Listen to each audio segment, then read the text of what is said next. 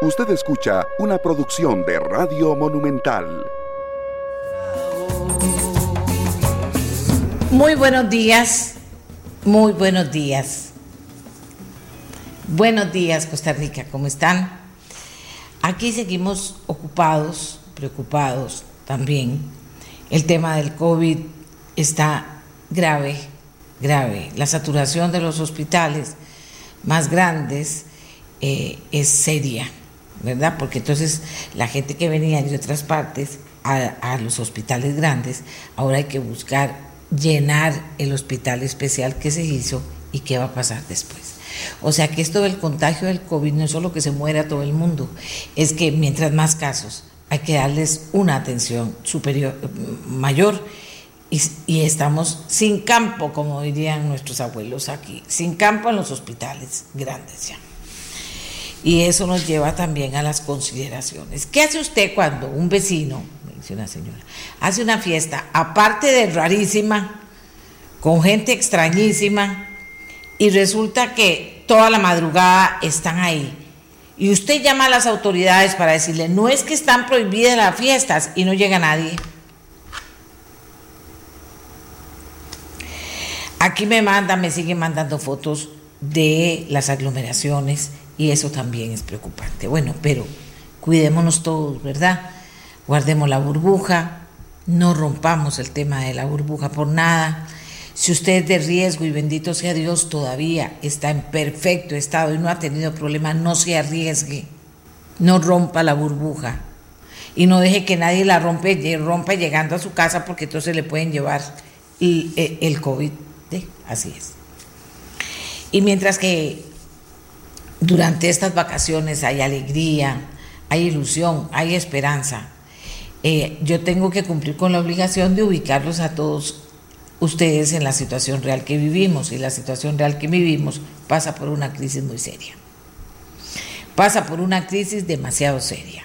Y pasa con que hemos tocado con el tema de un gobierno que ha sido omiso, que no ha tomado decisiones, que no reactiva la economía, que no la reactiva, de verdad. Y que hace cosas, sigue haciendo cosas como escondidas. Y entonces esto trae el malestar de muchos sectores. Hay gente a la que no le gusta, pero trae el malestar de muchos sectores. ¿Qué digo de escondida? Bueno, que parece, según tengo y ahorita lo van a oír ustedes, la información de eh, en voz del presidente de la Asamblea de Trabajadores del Banco Popular, Fernando Fait, que le dice a todos los participantes en esa mesa de diálogo que no van a ir hoy en la mañana a reunirse con el presidente de la República, eh, Carlos Alvarado, y que ya desde ayer se lo hicieron saber. ¿Por qué? Recuerden que ellos dijeron que van iban a ir tanto a la Asamblea como a la Casa Presidencial a presentarle las propuestas que esta gente había trabajado durante esos días. Entonces el presidente, claro, iba a haber fotos, iba a haber todo el despliegue, los estaba esperando y dice, nosotros no vamos a ir, señor presidente. Y ahora van a oír por qué. Pero ¿por qué? Es porque de repente Resulta que iban a llegar y los iban a meter en, el tema de hoy en la tarde a las 5, si todo sale como estoy informada, de que van a darnos la formación o un nuevo, nunca entendí, Consejo Económico Social. No sé si es el mismo que había, que no había ningún economista, no sé si es otro en el que hay solo eh, gente del área social y no hay tampoco ningún economista, no sé para qué otro consejo, si había uno, quitaron uno y pusieron otro, no sé. Sabremos en las próximas horas. Pero resulta que molestó a la gente de la Asamblea de Trabajadores. Porque esto de los diálogos no es nada más, fíjese que hoy alguien me mandaba un comentario en la mañana y me decía, me hablaba de algo muy interesante, que decía, diálogo social controlado. Decía, diálogo social controlado totalmente, totalmente desacreditado. No, no, si yo recibo desde las 3 de la mañana, estoy recibiendo mensajes. diálogo totalmente controlado y que está desacreditado, decía este señor que escribió. Entonces, eh, yo me quedaba pensando, ¿qué va? Por más que uno se imagine, aquí no va a pasar nada nuevo. La gente lo que va a hacer es esfuerzos para ver cómo reactivamos el país y cómo hay, eh, cómo está el tema del desempleo. Mientras que esto ocurre, señoras y señores, eh, bueno, ahora vamos a, que espero no sea una ocurrencia, pero que no va a tener mayor impacto. A estas alturas, un Consejo Económico Social y el que había que se hizo, y por qué, y quiénes van a ir, quiénes van, como me dijo otro señor, doña Amelia, quiénes van a legitimar esto que es nada más eh, una distracción sobre el tema principal que no se arregle en este país y que es la reactivación económica y el desempleo. Bueno, ahí se los dejo planteado. Hoy vamos a hablar un poquito de esto. De lo otro que vamos a hablar, aunque a ustedes les parezca mentira, es que hay una crisis en los cafetales de Costa Rica porque no hay mano de obra y llegó la hora en que el café está en su punto y hay lugares en los que no hay mano de obra. ¿Vieron lo que les dije? ¿Vieron por qué hice esa campaña? ¿Vieron? Porque eran los costarricenses los que tenían que tomar la decisión de ir a coger café porque no iba a venir la gente que necesitaban. Entonces se sentaron en sus laureles muchos y dijeron, bueno, de todas formas siempre vienen los nicas, siempre vienen los panameños, aunque en Panamá haya, haya 2.000 casos por día de, de COVID. Y entonces resulta que ahora hay un problema. Si usted es cafetalero y quiere que yo llame y dé su número de teléfono y le diga a la gente que lo llame, mándemelo. Mándemelo porque yo voy a hacer eso ahorita en el programa. Aquí dice Juan Manuel Tirado, buenos días. La técnica chavista es siempre ganar tiempo para que la economía se siga deteriorando y cualquier solución que se plantee la gente la vea como una tabla de salvación. Pero el país sigue hundiéndose. Doña Amelia, así lo hizo Chávez en el 98, lo hizo Correa en Ecuador, y lo está haciendo Alvarado y su combo en Costa Rica. Esto nos dicen por aquí. Se acabó el trabajo de la Asamblea Legislativa, está el presidente de la Asamblea Legislativa con COVID, la jefa de protocolo es la que maneja todo el, te, iba a decir, de la Asamblea Legislativa, en el trabajo, en la operatividad del plenario. Eh, está con COVID y toda la gente que trabaja con ella está en este momento en su casa o sea, y así se vino el naipe y resulta que hasta aquí llegó la Asamblea Legislativa, vuelve el 11 de enero. No hay de otra. Y así, así están las cosas en Costa Rica. Les hablaba del café con dolor, porque aquí la gente prefiere criticar y prefiere decir no se puede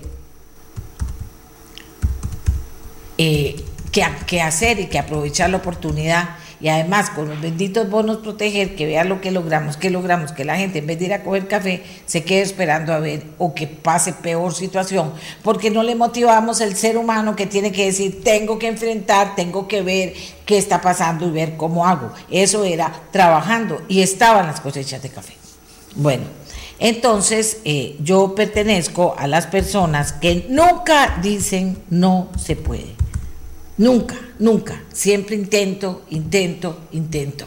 Intento, o cuando estoy haciendo un trabajo o me están haciendo un trabajo, digo, vaya a ver, busque una solución, a ver si, si no se puede. Y si no se puede, viene y hablamos y la buscamos entre las dos, porque estoy segura, o entre los dos, porque estoy segura que la vamos a encontrar. Esa es mi forma de ser, lo que la vida me enseñó a mí a hacer. Y ese es mi compromiso con cualquier trabajo que yo tenga, sea jefe o no sea jefe, siempre he sido igual. Entonces, por eso es que yo les decía, señores, ¿por qué no lo intentamos? ¿Por qué no intentamos ir a coger café? Hice aquella cosa y entonces después ya apareció el Ministerio de Trabajo y después, bueno, medio apareció. Nunca, nunca, nunca el gobierno se movió a que van a venir los NICA, lo que sea. La cosa es que ahora hay emergencia. También las cooperativas quieren hablar y decir, ya hemos hablado con varias eh, varios eh, temas de las cooperativas, pero hoy tenemos un invitado que nos va a hablar porque dice, ¿y quién dice que las cooperativas en forma permanente no están aportando a la economía? Están ayudando de manera importante a la reactivación económica y nos van a decir cómo. Y resulta que también, hablando de que si había plata, de que no se había plata, Dice, el bono proteger es el hermano de las bolsas CLAP de Venezuela. Sí, sí, clarísimo. Entonces, resulta que, eh, eh, ya me metieron otra idea en la cabeza, pero lo que les digo es que resulta que estábamos hablando de que no había plata. Hoy vamos a hablar con el gerente general del Banco Nacional. ¿Por qué razón vamos a hablar con el gerente general del Banco Nacional? Porque resulta que parece que los llenaron de plata, que el Banco Central llenó al Banco Nacional de plata. Oigan ustedes, el Banco Nacional cuenta con el aval para utilizar el fondo especial por 128 mil millones 293 de colones, dispuesto para que dispuesto para el Banco Nacional por el Banco Central y que significará importantes beneficios para los, para los clientes con créditos en actividades productivas que se han visto afectados este año por la pandemia.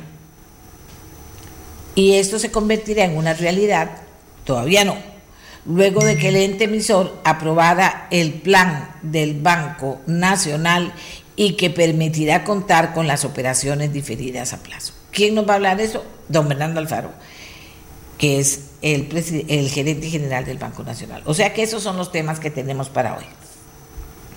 A mí me dicen, doña Amelia, pero hay que emprender. Vean, no hay nadie que le dé más pena que decirle a la gente en este momento, emprenda. Grande, mediana o pequeña.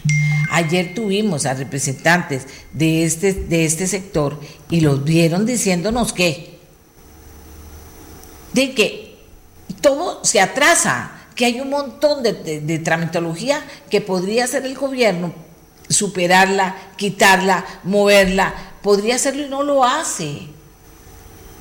Dice, el Banco Central está comprando bonos en el mercado secundario y oponiéndose a que se ejecute este proyecto y seguir gastando de una manera irresponsable cobro electrónico para buses genera reclamo de empresas siria. Y claro, lo estoy diciendo aquí, ahorita lo quitan también, porque como los autobuseros se molestaron, no, tiene que haber eso, porque eso va a controlar muchísimas cosas, muchísimas cosas. Cobro electrónico. Ay, me dijeron que 93 mil millones, y no lo podía creer, que 93 mil millones de, de, de dinero para comprar trenes y yo digo, ¿quién planifica algo en este país? No va a haber plata para montarse en el tren, señores, cualquiera. No va a haber plata. ¿Qué no entienden? El desempleo que hay en este país. No lo entiende. No entiendo yo. Bueno, y entonces aquí me dicen también, de todo me ponen, desde buena mañana. Eh, bueno, dice, ah, bueno, oíme, este también me lo pusieron tempranísimo que el presidente de la Corte Suprema, don Fernando Cruz, afirma o pregunta, ¿a dónde están las cifras que dicen que eliminando los pluses se resuelve el déficit fiscal? Semanario Universidad. Don Fernando, si tengo chance en vacaciones le voy a mandar unos cuantos, unas cuantas cifras. Si tengo chance. Porque estos días estoy que no me da chance ni de tomarme mi tacita de café. Aquí hasta las 9 de la noche, todo el día trabajando y grabando y moviéndome. Bueno, ni les cuento cómo estoy estos días, pero voy a sacar tiempo para eh, contarle a, el impacto que tienen los pluses y las pensiones de lujo y las prebendas al señor presidente de la Corte Suprema de Justicia, don Fernando. Voy a tratar de hacerlo. Usted es un hombre hiperinteligente, lo he respetado toda mi vida, pero aquí se le está yendo, no sé, no entiendo, o alguien no le está explicando bien. Y si usted lo baja a ese nivel, resulta que no ha entendido nada de la crisis que estamos viviendo. Y por supuesto que la Corte Suprema de Justicia y los salarios son parte de la crisis que vivimos y parte de lo que hay que tocar para que cada sector que está en este momento recibiendo su salario, grande, mediano, pequeño, ¿verdad? pueda aportar. Yo digo que el pequeño no lo toquen, sino de dos millones para arriba. Pero en fin, así están las cosas. Hay muchas opiniones de muchas cosas. Pero nosotros vamos a ir con esos temas. Vamos a ir ayudándole a la gente que coge café. Ya saben, me ponen si hay un teléfono y yo tengo que probar que sea cierto y que no hagamos un chiste. Estos que tengo son comprobados. Vamos a hacer una pausa y cuando volvamos vamos a volver con la campaña muy rápidamente a dar teléfonos de acoger café acoger café Costa Rica. Y se necesita en Aquiares, se necesita en la finca Orly, se necesita en Copa Victoria.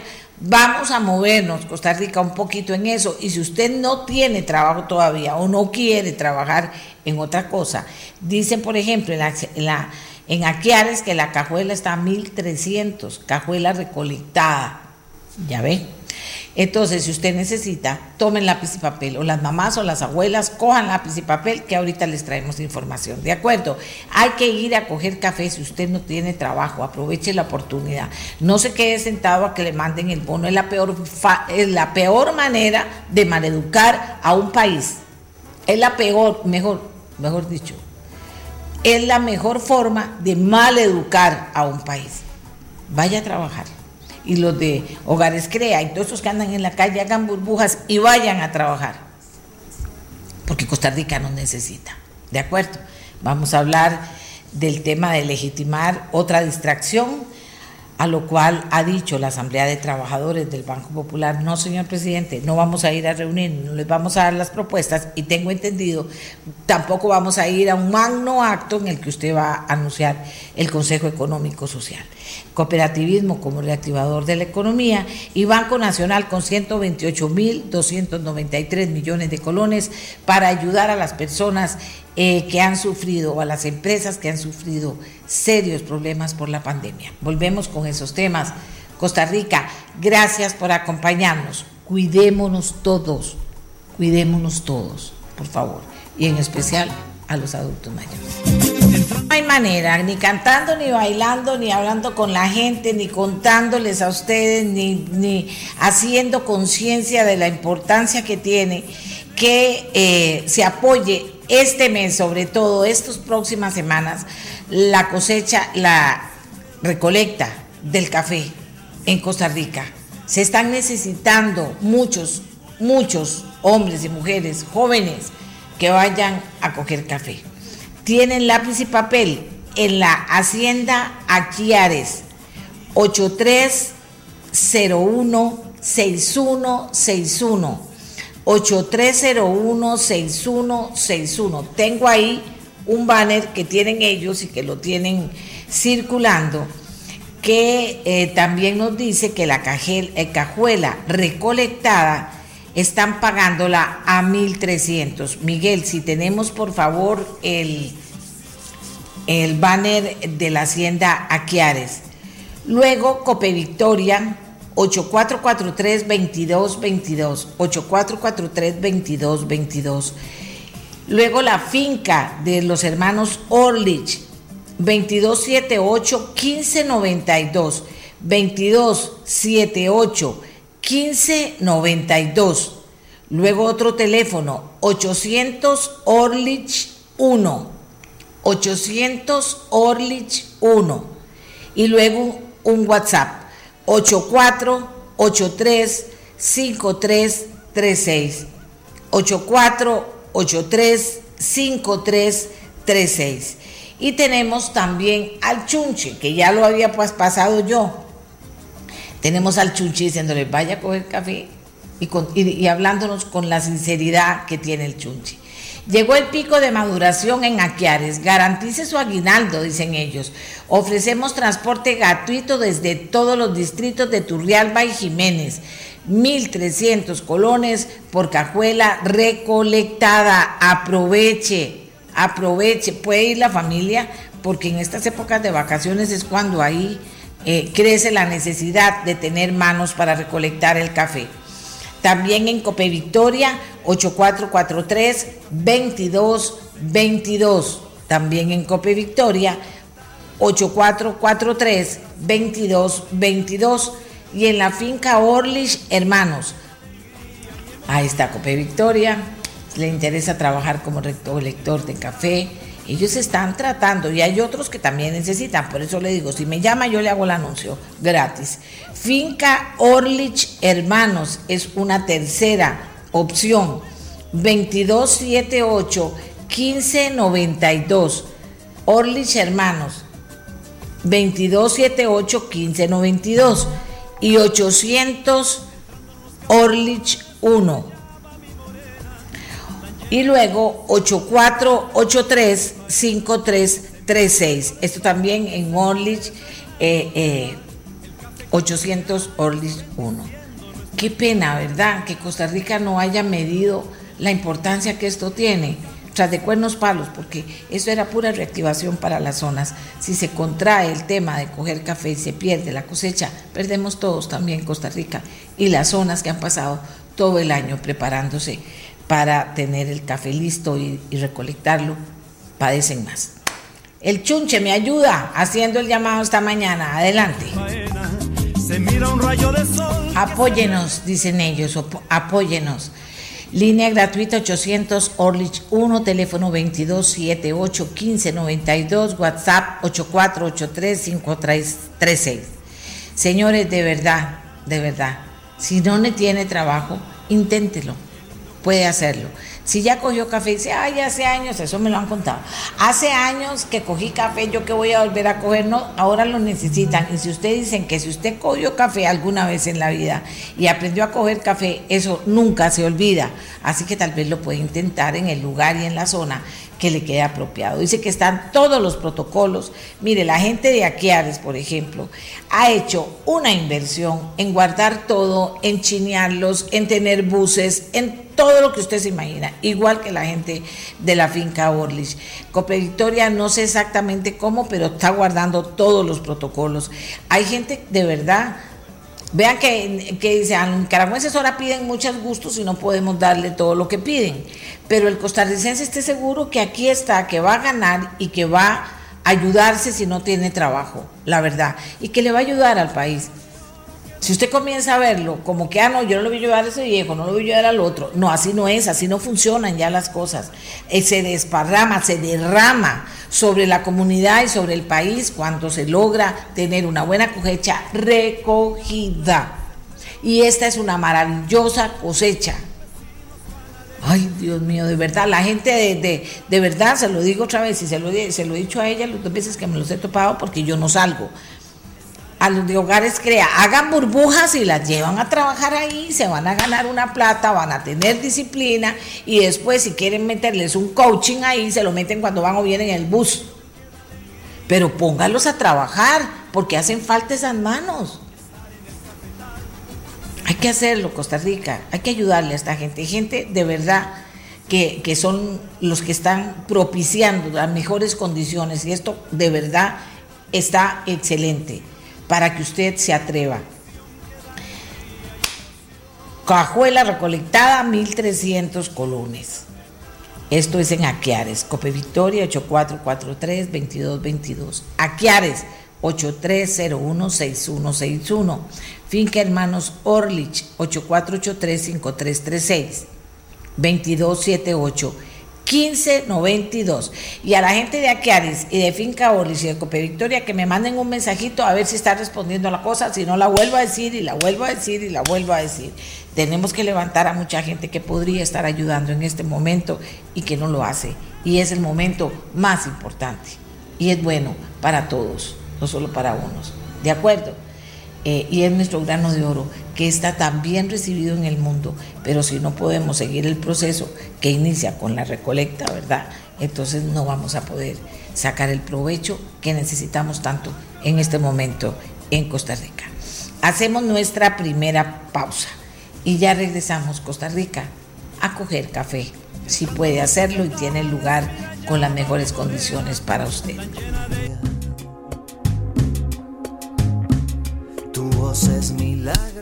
Ayer, en horas de la tarde, me llega un audio de una persona que estuvo en, una señora que estuvo en la en el diálogo nacional, un audio de don Fernando Faite, presidente de la Asamblea de Trabajadores del Banco Popular. Quiero decirle que lo voy a usar porque es público, pero que yo también le pedí a don Fernando que nos atendiera esta mañana y me dijo, tengo un problema familiar, es imposible.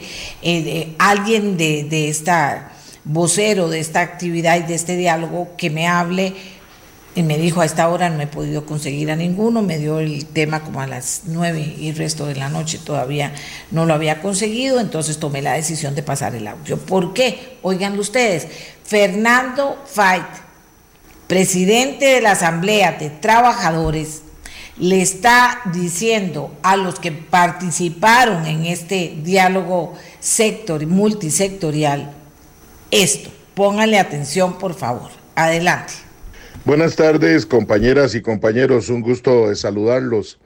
Eh, me pareció oportuno que fuera por un audio comunicarles que se ha tomado la decisión de eh, no tener mañana, miércoles en la mañana, la reunión con el presidente de la República.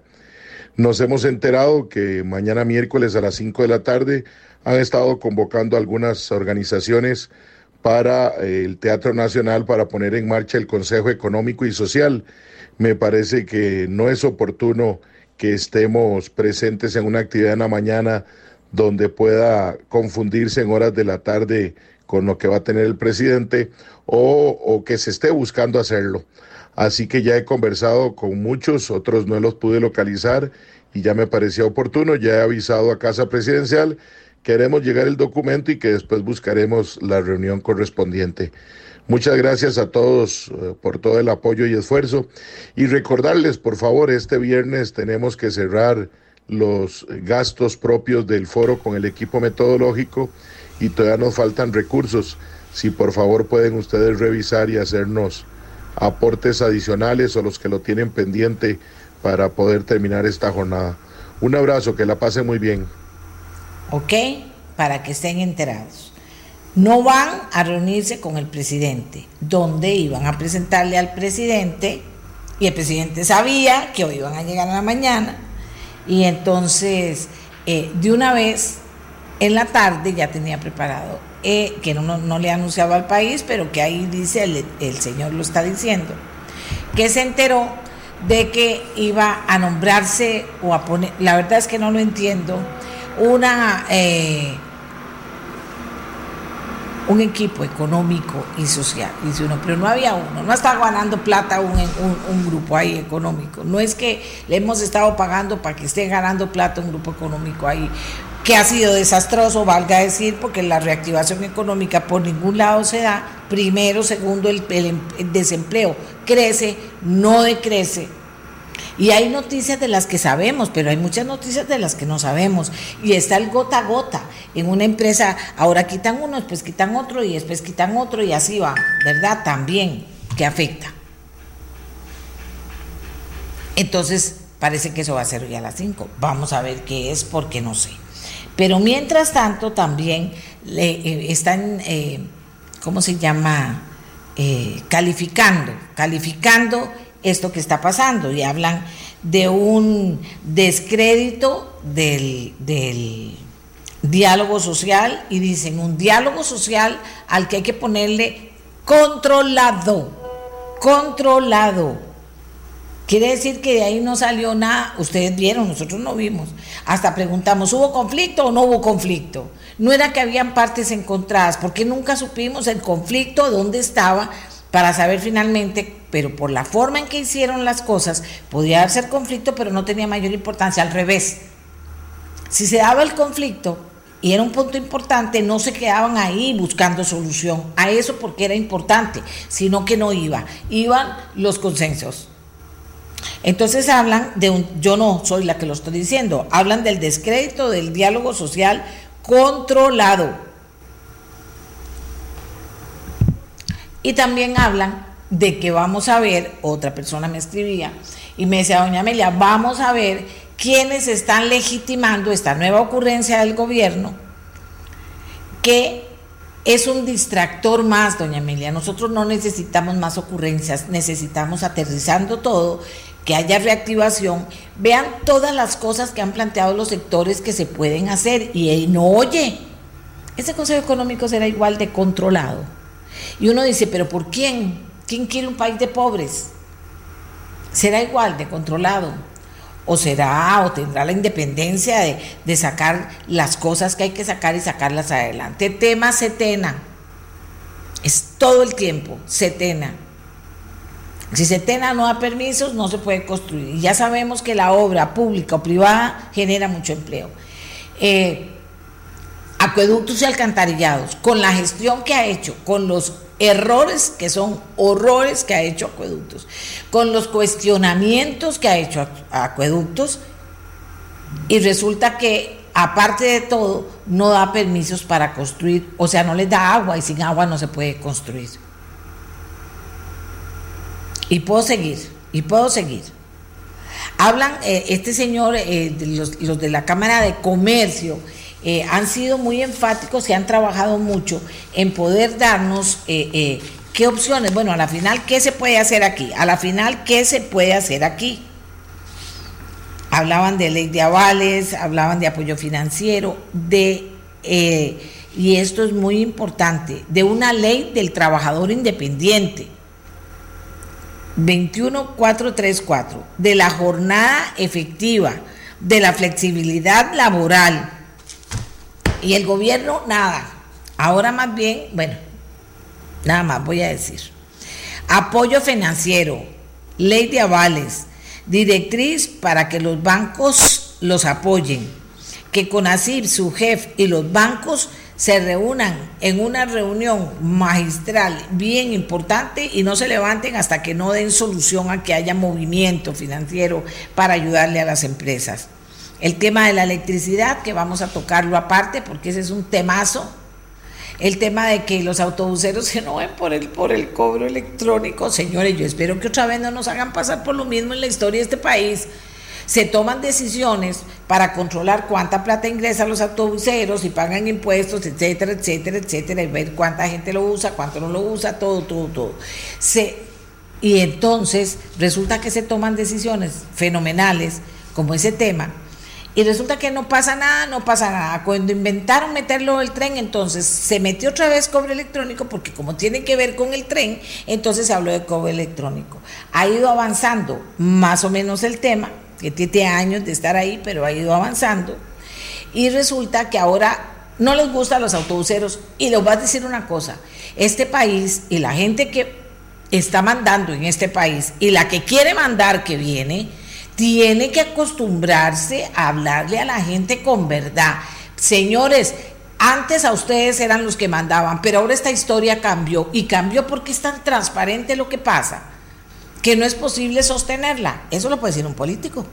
¿Y qué, le puede decir? Lo siento mucho. Ay, que mire que no, ya no se queje más. Lo siento mucho. Porque le voy a decir una cosa. Si no fueran rentables, que, eh, son concesiones que damos los costarricenses a personas para que puedan manejar eh, eh, estas líneas de autobuses, si no fueran lo que son, no se, ya las hubieran entregado ya las hubieran entregado. Entonces, nada, hay que seguir adelante. Aquí decían generar confianza, por favor. Déjennos construir, por favor. Y hablaban de reforma del Estado, inclusive mencionaba el señor Bolio el Ministerio de la Producción, que agarraba todo lo que tiene que ver con eso en un solo ministerio, que eliminaba un montón de cosas que ya no sirven de instituciones o mini instituciones o lo que sea, o consejos, fuera y hacía algo que tuviera sentido. O sea que ideas sobran, y aquí me hicieron la lista más. 21.968, 21.990, 22.169, 22.265, 22.364. O sea, que aquí lo que sobra son soluciones. porque el presidente no quiere? Bueno, usted sépalo. Oigamos a ver ahora qué es este cuento del Consejo Económico Social. Y no dudo que pueda haber gente muy valiosa. Pero esto de, como el diálogo, esos diálogos controlados, vean que la Asamblea de Trabajadores dijo, yo no me presto a esto. Eso fue lo que quiso decir, no voy a legitimar. Y, la persona que me escribía me decía, una ocurrencia más que tiene un fin distractor. O sea, que todo el mundo esté pensando en el partido, en, lo que sea, eh, que es totalmente, eh, recuerden, pan y circo para el pueblo, se lo olvida todo, recuerden ustedes y no estoy en contra ni que los equipos jueguen ni que no jueguen, yo en nada de fútbol me meto. Pero hablando de fútbol, en vez de estar hablando de qué vamos a hacer el otro año o en vez de estar teniendo un, a un grupo de gente en el gobierno que el presidente le diga, no hay vacaciones, señores, vamos a tener que ver cómo hacemos con Setena, cómo aligeramos lo de, la, eh, lo de allá. Si no está, no sirve, la gente allá la quitamos y ponemos otra, pero allá tiene que cambiar. ¿Y por qué no da permisos para construir? Tenemos que revisar. Eso, eso es mandar ejecutivo. ¿Y qué, ¿Y qué pasa con el otro? ¿Y por qué no hacemos eso que dicen ellos? Reunámonos su jefe con ASIF y todo, hagamos algo aterrizado, contémosle a la gente, pongamos a andar a los bancos en lo que la gente está pidiendo y hablemos con la verdad.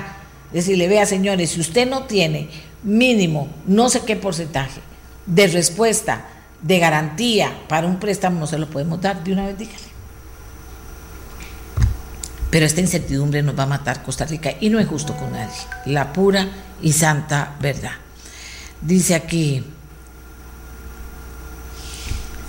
en la mesa de diálogo territorial de la región del Pacífico Central, esto es el gobierno, se acordó generar empleos con el proyecto de la planta de atún pero ya llevamos 18 meses y no quieren publicar el decreto con el reglamento de la cuota para que la empresa participe. Y así es todo, donde usted se meta y donde el gobierno tiene la posibilidad de cambiar la historia diciendo, haciendo cosas necesarias, no se puede.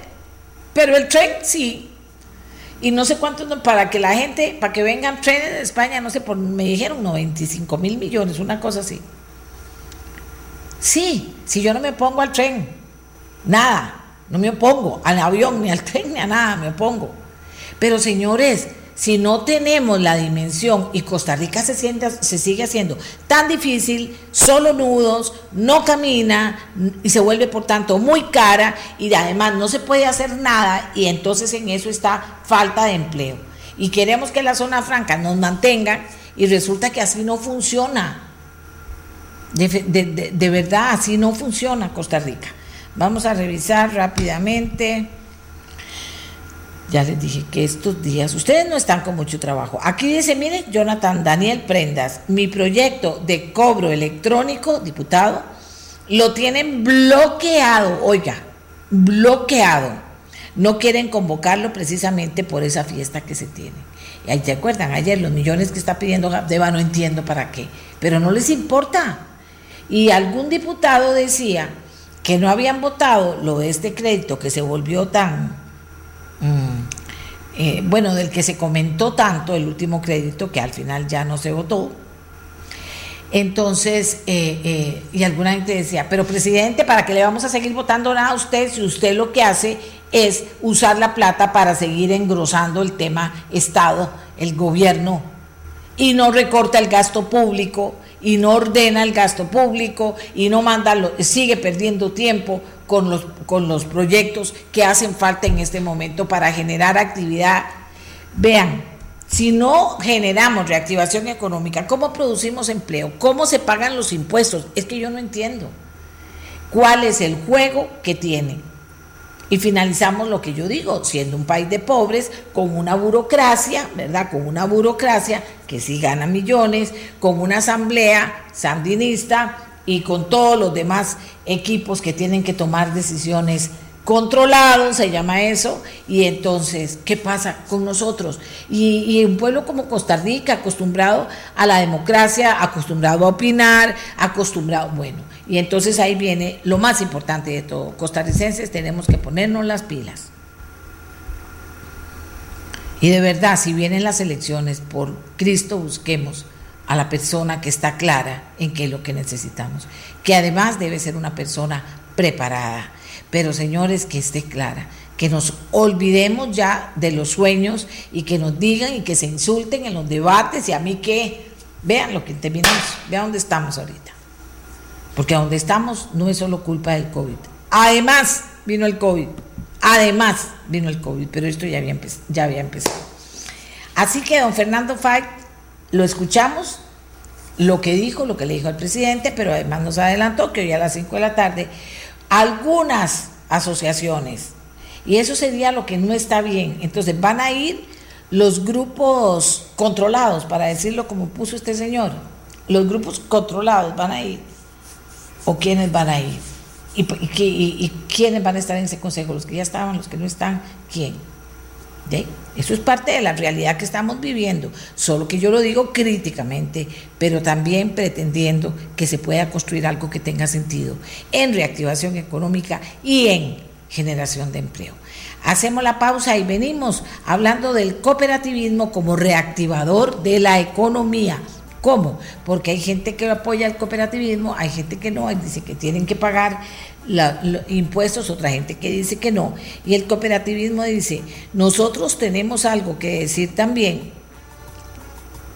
Nosotros tenemos algo que decir también. Y entonces imagínate vos que voy a hablar con ellos. Y también para la gente que me está preguntando aquí, aquí estoy leyendo lo que me dicen. Vamos a ver, Vamos a ver.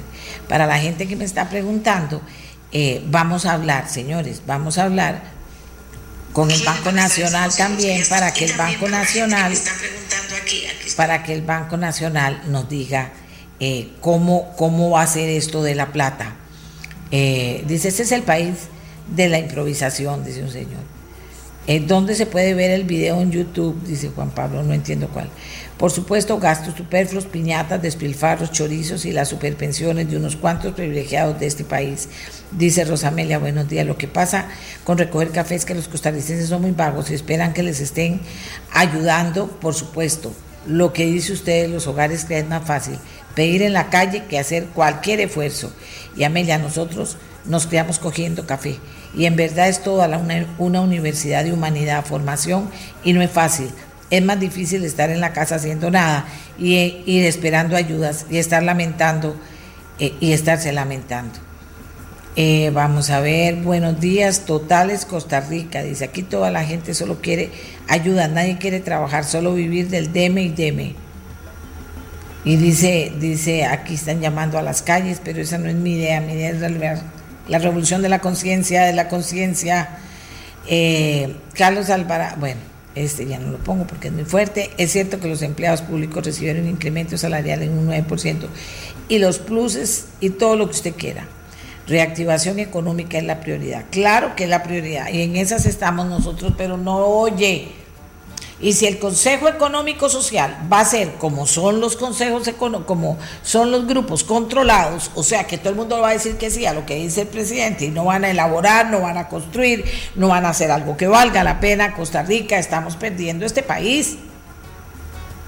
Porque no va a pasar nada y sin reactivación económica y generación de empleo, sí va a haber algo, más pobreza para muchos sectores.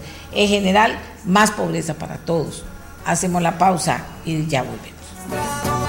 Señores, eh, al empezar quiero mandar una condolencia muy sentida de verdad a don Isaac Wasserstein y a su familia por la muerte de su señora madre, que ya estaba muy grandecita, pero parece que eh, eh, falleció hace unos días, pocos, y ayer nos enteramos.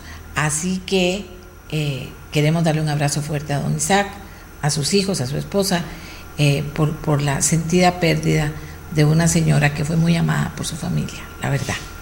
Seguimos adelante. Dicen que el cooperativismo es un reactivador de la economía y podemos decir por qué. Hablan de seguridad alimentaria desde la producción nacional y de una generación de empleo desde el emprendimiento cooperativo. ¿De quién nos va a hablar? Franklin Salazar Guzmán, secretario ejecutivo del CONACOP, técnico en administración y finanzas con un diplomado en alta gerencia del INCAE. Eh, señor Salazar, ¿por dónde empezamos? ¿Qué es lo más importante de este mensaje en un momento en que la reactivación se convierte en una urgencia nacional? Buenos días y adelante. Muy buenos días, doña Amelia. Sí, definitivamente consideramos que el movimiento cooperativo es una gran alternativa para este momento tan crítico que creo que ninguno de los costarricenses nos tocó que vivir antes. Y eh, esta herramienta que ya tiene 78 años en Costa Rica y que ha demostrado eh, grandes proyectos eh, de éxito en diferentes actividades económicas, creemos que puede facilitar para, y por lo menos contribuir en una buena parte, porque no lo podríamos hacer solo, por supuesto, en una buena parte para reactivar la economía, para generar empleo, y eh, en materia de seguridad alimentaria podemos y estamos haciendo una gran labor. Si usted, si yo le dijera, ¿qué es lo más importante en seguridad alimentaria? Porque es un término que es fundamental que lo manejemos todos, pero que muchas veces la gente no liga el término con la importancia que tiene lo que se está haciendo. Claro, el tema de seguridad alimentaria es importante en la medida que podamos eh, asegurarle la alimentación al país y ojalá con producto nacional, porque al producir eh, nuestros alimentos, además eh, generamos riqueza y generamos desarrollo, generamos economías en esos territorios más empobrecidos, ¿verdad? que el modelo económico de los últimos 40 años ha limitado eh, y entonces cuando estamos diciendo que Costa Rica necesita un millón cien mil quintales de frijoles, pero solo estamos produciendo 150 mil y que el resto está viniendo del exterior, no es cierto que al país le está saliendo más barato, porque precisamente esas familias productoras de frijoles están empobrecidas y entonces el Estado tiene que atenderlas. Cuando estamos diciendo que el país necesita 440 mil toneladas de eh, arroz y solo estamos produciendo 160 mil, hay una eh, gran posibilidad de crecimiento y una gran posibilidad de producir en el país y generar bienestar en los territorios donde se podría producir esa, ese grano. Así que eh, se está trabajando en esa línea, hay cooperativas trabajando en el tema de frijol, eh, constituimos precisamente hace 22 días una agrupación, una asociación nacional de productores de frijol con centros agrícolas, con asociaciones de productores, con cooperativas productoras, pero también hay cooperativas eh, en la zona de Parrita produciendo arroz, como Coparroz o en Liberia, eh, creciendo un poquito más en las siembras en el Pacífico. Así que eh, estamos en esa, en esa línea, en, el tema agroalimentario y en el tema de empleo, especialmente con las cooperativas de autogestión, trabajando muy fuerte para crear más cooperativas en, esos lugares más afectados por, por la pandemia, pero también de por sí ya por una crisis que venía antes de la pandemia. Es que a veces se nos olvida y estamos echándole toda la responsabilidad a esta crisis de la pandemia del COVID, pero no, eh, tenemos que recordar que desde antes ya había un problema eh, fiscal y un problema de desempleo. Antes de la pandemia ya eh, algunos cantones de Limón tenían un 50% de desempleo, como Matina y, y Batán y toda esa, toda esa zona. Así que estamos tratando de, avanzar. Las cuatro instituciones del movimiento cooperativo, el Infocop, el CONACOP, el CENECOP y la Comisión Permanente de Cooperativas de Autogestión, estamos haciendo un esfuerzo importante por ayudar eh, a las cooperativas agropecuarias, a las de autogestión. Las cooperativas de ahorro y crédito están haciendo un gran esfuerzo por eh, mejorarle la condición de sus créditos a los asociados. Eh, estamos hablando, doña Amelia, que somos un millón de cooperativistas que somos más de 650 cooperativas activas en este momento en el país. Y entonces cuando hablamos de un millón de cooperativistas estamos hablando de un buen porcentaje de la población nacional. Vamos a ver, eh, don Franklin, ¿cómo eligen las zonas? ¿Cómo eligen eh, hacer cooperativas? ¿De qué estilo? De eh, que se dediquen a qué tipo de cosa, cómo eligen esto y qué, qué responden las personas en este momento en relación a cooperativizarse. Siempre hemos dicho que es una gran alternativa porque hay ejemplos, no hay que salir de nuestras fronteras para ver eh, casos de éxito. Pero además eh, hay estudios elaborados por INCAE, don Roberto Artavia, director del INCAE, ha hecho estudios importantísimos sobre progreso social en Costa Rica. Y eh, es una institución muy, muy, muy seria y podemos verificar con mucha claridad en esos estudios cómo aquellos cantones más cooperativizados tienen mejor eh, índice de progreso social. Hablamos de Grecia, hablamos de Pérez de León, hablamos de San Carlos, eh, algunos cantones de, de, Occidente.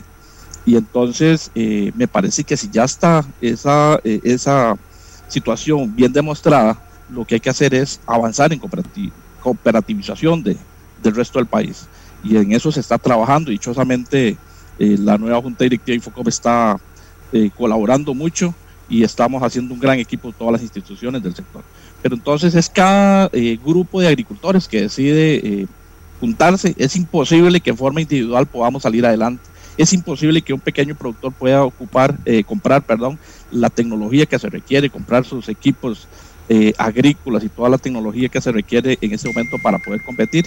Pero si nos juntamos eh, un grupo de agricultores, se necesitan un mínimo de 20 miembros para formar una cooperativa y en las de autogestión un mínimo de 12. Así que nos juntamos y es mucho más fácil poder salir adelante. Aquí me dicen que en la región Brunca el 40% del empleo lo generan las cooperativas. Eh, imagínense que en la, en la región Brunca, si consideramos... Que es una de las zonas de menor desarrollo relativo que tenemos.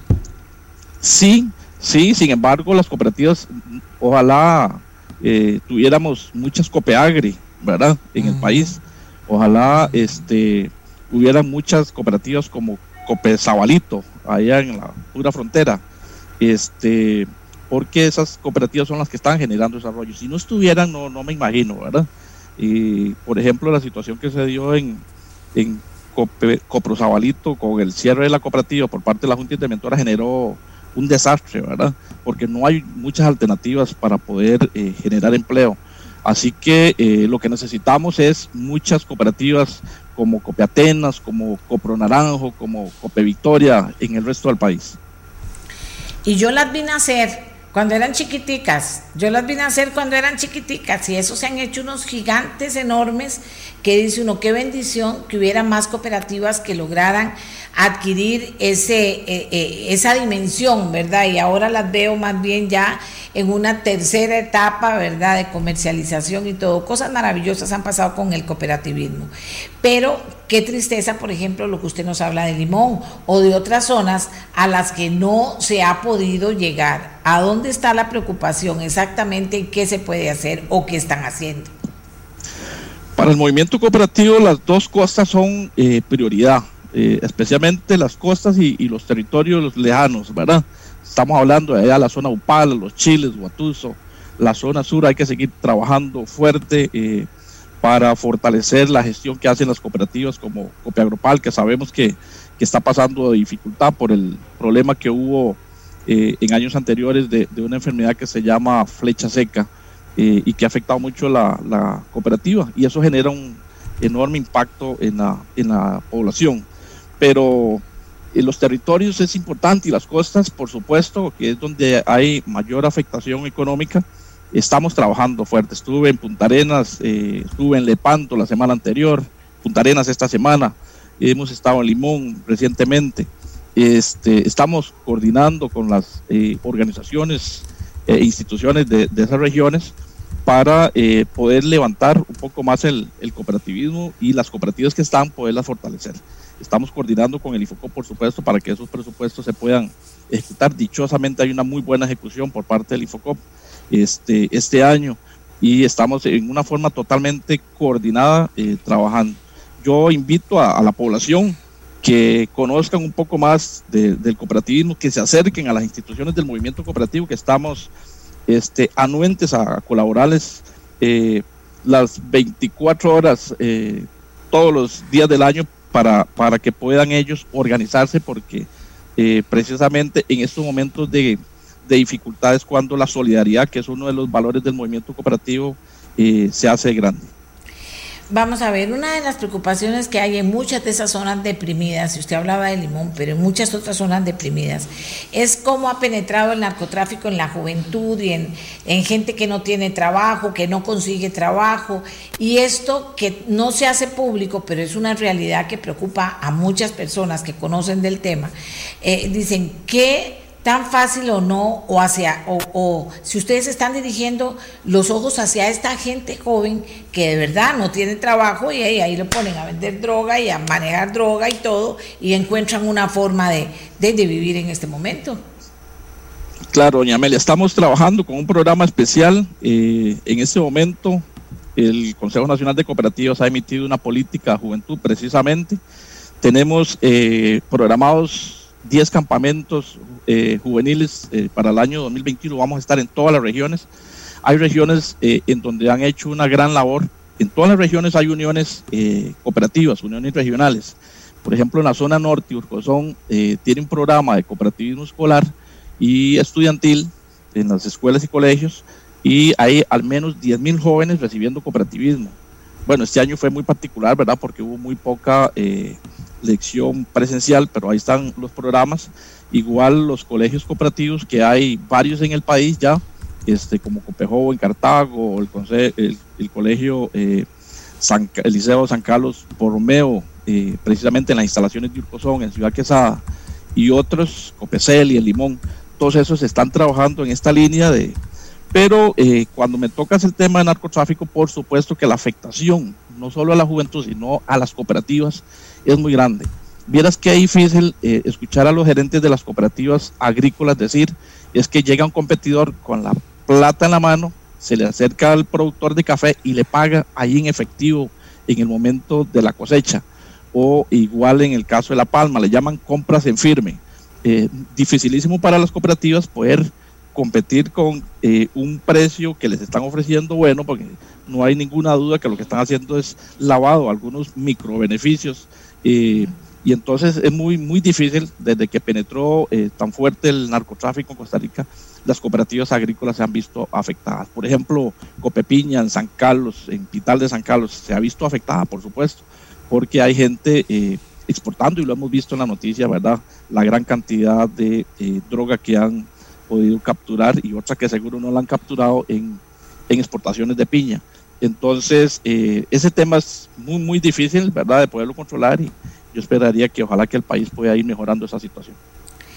Vamos a ver, eh, sí, ¿cómo lo podrían controlar ustedes? Es prácticamente imposible, pero ¿qué tan efectiva ha sido la justicia y la investigación judicial, etcétera, para dar con los responsables de este tipo de, práctica, de lavado del dinero y de llegar así directamente a hacer los pagos?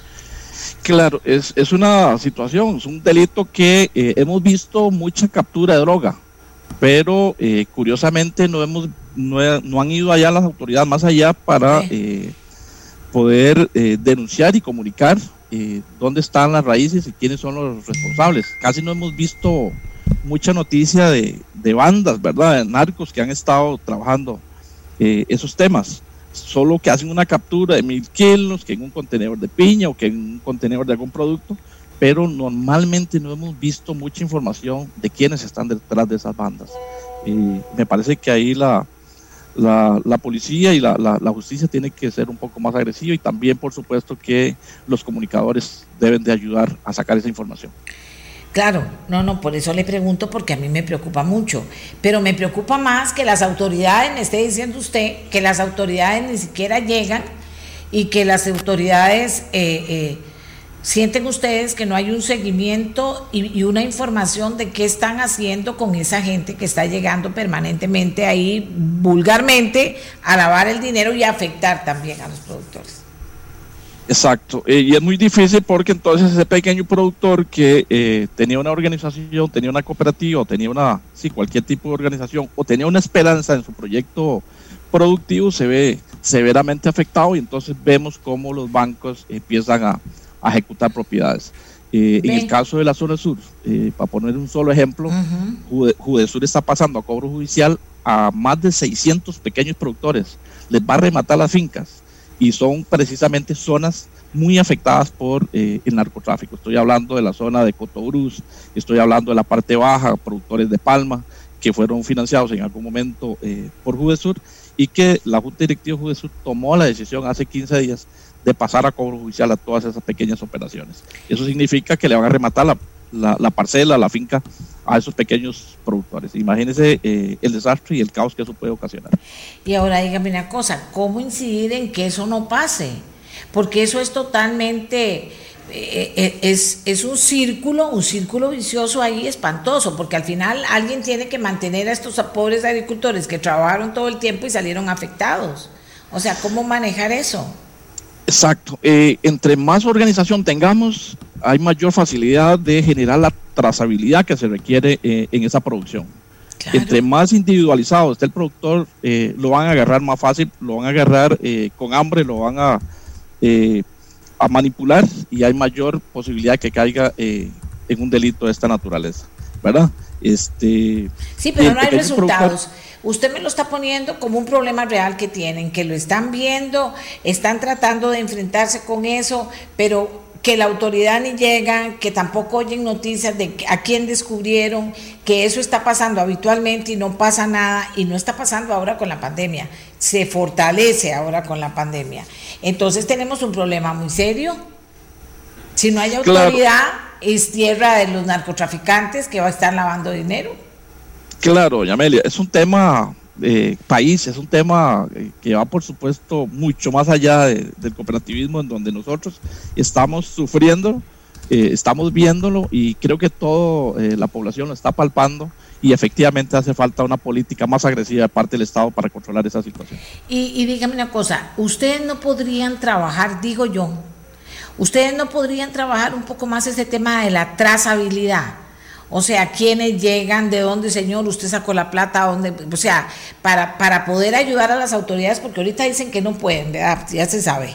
Pero algo con esta trazabilidad, porque vea que al final termina afectando de esta manera a la gente que hasta pierde sus propiedades, o sea, y además hay que ayudarlos, y esa también es una plata que hay que disponer para ellos, o sea, ¿cómo hacer eso? Sí, no, en el, en el caso del cooperativismo mucho más fácil la trazabilidad, porque eh, es muy fácil identificar las las fincas, eh, identificar esa producción. Más bien es en el caso de los productores independientes los que tienen mayor problema para eh, ah, poder generar esa trazabilidad. Me parece que ahí es donde el Ministerio de Agricultura y, todas las instituciones estatales tienen que, tienen que colaborar. Pero ciertamente es un, un tema eh, que nos afecta. igual va a ser eso para el tema de, de recaudación de impuestos, doña Amelia. El movimiento cooperativo ciertamente eh, ha estado pagando desde 1995 impuestos. Hay gente que, que no sabe eso, que incluso opina en forma desacertada, pero eh, tengo datos del Ministerio de Hacienda en donde desde que se aprobó la ley de fortalecimiento de las finanzas públicas, ya el movimiento cooperativo ha pagado 13.194 millones de colones este, al 30 de octubre.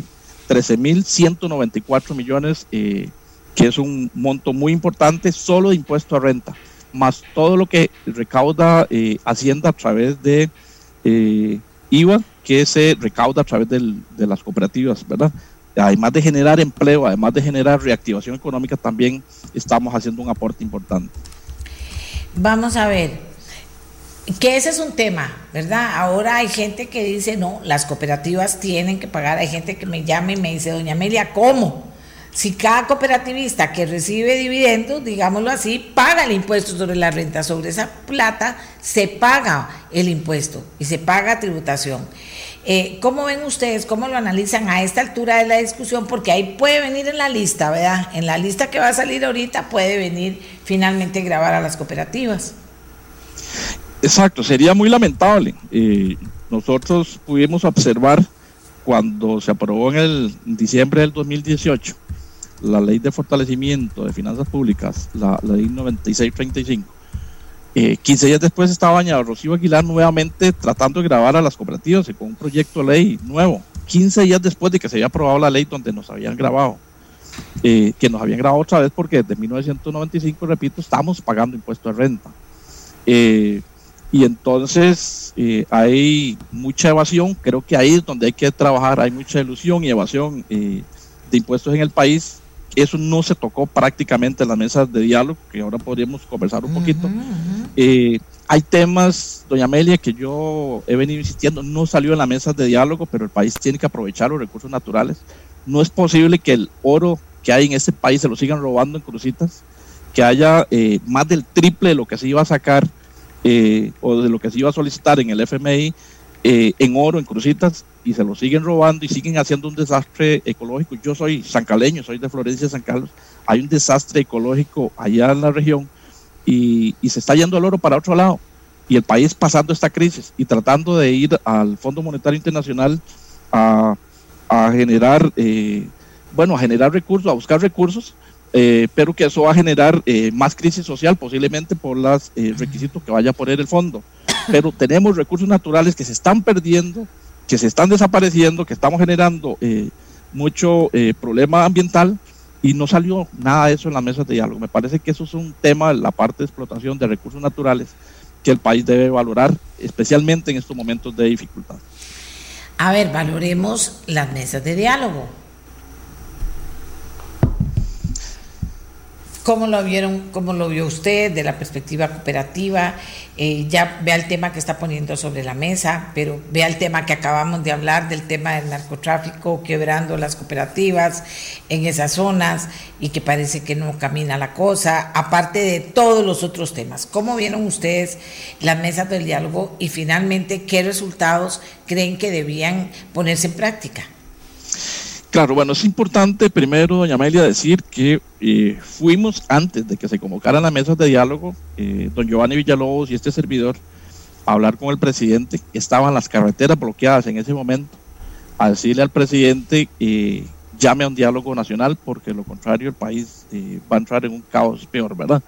Lo que vimos en casa presidencial durante los bloqueos, ¿verdad? Cuando fueron a arrancar vallas en casa presidencial fue una situación muy crítica y eh, la afectación que estaban sufriendo toda la economía del país y víamos las, los camiones de las cooperativas haciendo fila para recolectar productos en las carreteras y no podían ir, eh, víamos cómo los productores de leche tenían que abrirle la llave al tanque, echar eh, su producto a la quebrada y a los ríos, porque no había posibilidad de recolectar esa producción. Entonces fuimos a hablar con el presidente, le dijimos convoque. Participamos en las mesas de diálogo me parece que fue eh, un buen intento, me parece que fue un buen intento, pero que se quedaron muy cortas en propuesta.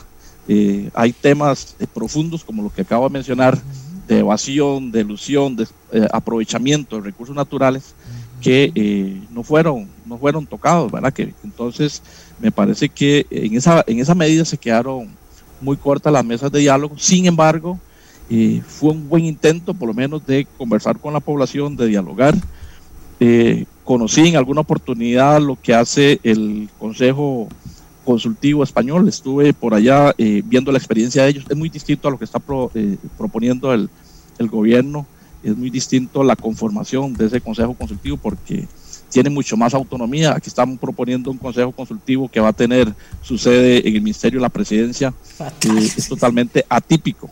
De los consejos de economía social de Europa, por ejemplo, y que se intentó en algún momento hacerlo eh, utilizando esos modelos, pero se está haciendo algo totalmente distinto en Costa Rica. Qué torta, digo yo, digo yo, qué torta, porque ya al final se queda uno casi que sin palabras. Eh, vamos a ver, usted lo dice bien, o sea, grandes temas que al final no se tocaron, se dialogó, eso está bien, nadie puede decirle que no al diálogo. Y un diálogo mientras eh, eh, logre mayores resultados mejor. El tema es que, de acuerdo a lo que nosotros hemos hablado aquí, cuando esos temas peliagudos, digámosle, se intentaban y había confrontación, eso no valía para finalmente poderlo llevar a un acuerdo o poderlo tomar en cuenta. Entonces se supone que lo que a donde había consenso, pues se pudo hacer algo, pero pero no nada más allá de lo que necesita el país ahorita. Sí, eh, creo que es lo que van a intentar con el Consejo Consultivo de Economía Social ahora, porque básicamente la conformación que está haciendo el Poder Ejecutivo es eh, básicamente los mismos organismos que participaron en la mesa de diálogo convocada por el Poder Ejecutivo.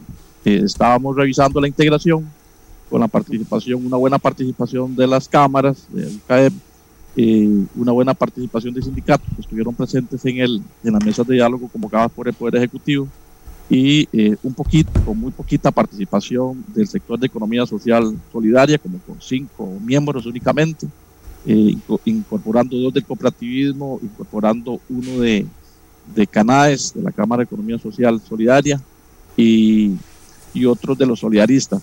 Pero eh, veo que es básicamente el Consejo Consultivo que está convocando el Poder Ejecutivo muy, muy, muy similar a eh, la participación en la mesa de diálogo convocada por, por el gobierno. Ok, vea todo lo que estamos averiguando. Ya, ya llevo, ya le voy a dar casi una hora de programa, pero muy interesante de verdad la participación de este cooperativista. Eh, vamos a ver que eso es lo que va a pasar. ¿Cómo entiende usted este enredo? Que si hay cooperativismo, hay economía social solidaria. Yo nunca lo he podido entender. Yo entiendo que la economía social solidaria, los, los países socialistas la están implementando no sé si con buenos o malos resultados, pero aquí nosotros hemos sido campeones y fuertes en el cooperativismo. Entonces, ¿para qué economía social solidaria? Consejo, ahora me está diciendo usted, económico, social, solidario, seguro. ¿Y, qué pasa con el cooperativismo? Que no lo fortalecemos, que tiene problemas. ¿Y, y cómo, cómo lo ven ustedes? Yo no lo entiendo. Digo, ¿para qué? Si aquí tenemos esa economía hace años de años productiva y hay que terminar de apoyarla. Claro, es redundar, doña Amelia. Lo que Costa Rica hay en economía social solidaria se lo desean muchos países de Europa que tienen esos consejos de economía social solidaria. Lo que aquí tenemos en desarrollo comunal, en solidarismo, en cooperativismo, eh, en la Asamblea de Trabajadores del Banco Popular, este, Eso, es, economía social solidaria. Y entonces eh, han intentado implementar una política que se viene ejecutando en Costa Rica, por lo menos en cooperativismo, desde hace 78 años. Eh, curiosamente, no le dieron oportunidad al cooperativismo de participar en la elaboración de la política. Por eso hemos sido muy, muy críticos y seremos muy cuidadosos. Este, la política social solidaria y los consejos de economía social solidaria, por ejemplo, el CES español, el movimiento cooperativo este, tiene un gran protagonismo dentro del consejo. Eh, en este caso, ni siquiera nos permitieron participar en la elaboración de la política. Así es que estaremos muy vigilantes de lo que ahí suceda. Sabemos eh, que eso empezó desde el gobierno anterior con un exdiputado que, que intentó eh, implementar un proyecto para crear este Víctor Morales Zapata, digamos el nombre, que dicen que ahí andaba, que andaba en los diálogos, otra vez resucitó. Exacto, exacto. Entonces, eh, ahí andaba en las mesas de diálogo recientemente. Y entonces vamos a ser muy cuidadosos porque efectivamente el daño que, se le ha hecho al movimiento cooperativo en los últimos 6, 7 años eh, es, muy grande, venía funcionando muy bien y estaremos muy vigilantes de lo que suceda en ese consejo consultivo. Vamos a participar porque si no participamos eh, nosotros, va a participar otra gente. Exacto. Entonces el movimiento cooperativo tiene que estar ahí, el Consejo Nacional de Cooperativas como institución eh, de representación del cooperativismo nacional tiene que estar ahí, tiene que estar ahí para estar eh, vigilante y, también hacer nuestros aportes cuando haya que hacerlos. Vea, ese es un país cooperativista, vuelvo sobre el tema, con ejemplos de éxito, muchísimos otros más o menos y otros con problemas, o sea, es decir, a trabajar mucho todavía en ese movimiento cooperativista. ¿Hay una amenaza real sobre el cooperativismo? ¿Qué pasaría con el movimiento cooperativo si pasa el Ministerio de Economía Social Solidario? ¿Desaparecería el Infocop, el TENECOP, todo lo que se ha ido haciendo? ¿O cómo ven ustedes ese Ministerio de Economía Social Solidaria que ahí está, picando, picando en frente al marco?